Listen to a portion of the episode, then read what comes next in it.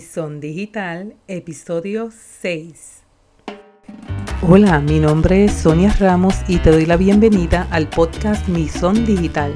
Como sabes, emprender no es un camino fácil, así que con Son aprenderás conceptos, herramientas y estrategias de redes sociales y mercadeo digital para ayudarte a emprender y crecer como profesional.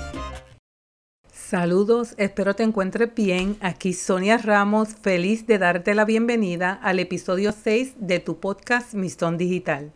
Hoy te daré varios puntos a considerar para optimizar tu perfil de LinkedIn.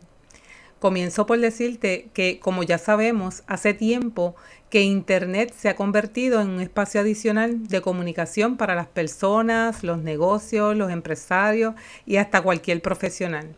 En otras palabras, es donde dejamos nuestra huella digital, mostrando qué aportamos profesionalmente en base a nuestros conocimientos y hasta nuestros contactos.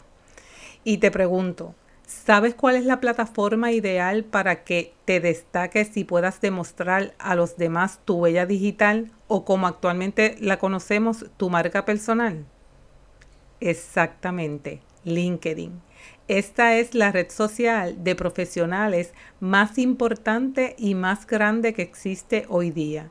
En la actualidad cuenta con más de 660 millones de usuarios en más de 200 países y territorios en todo el mundo.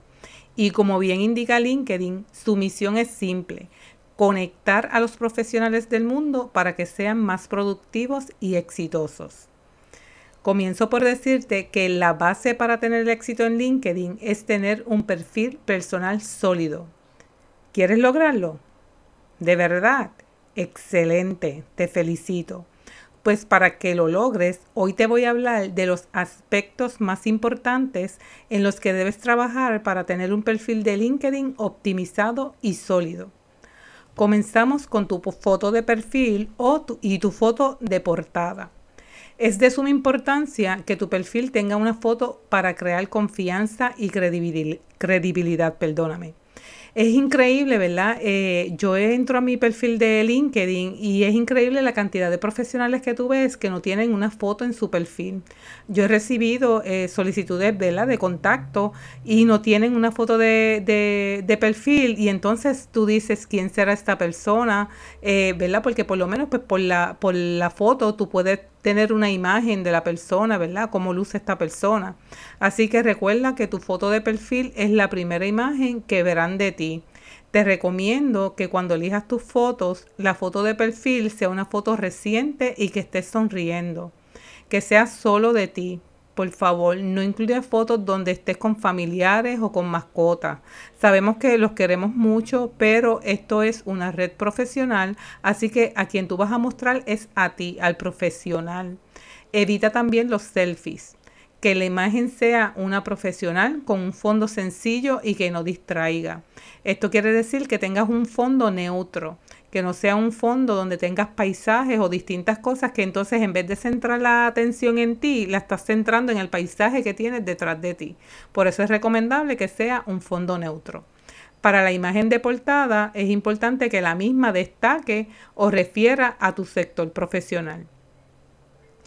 Es también importante que optimices el URL de tu cuenta o el URL el optimizar tu URL te ayuda a incrementar la visibilidad de tu perfil en LinkedIn, en los buscadores y que otras, otras personas puedan encontrar tu perfil con mayor facilidad.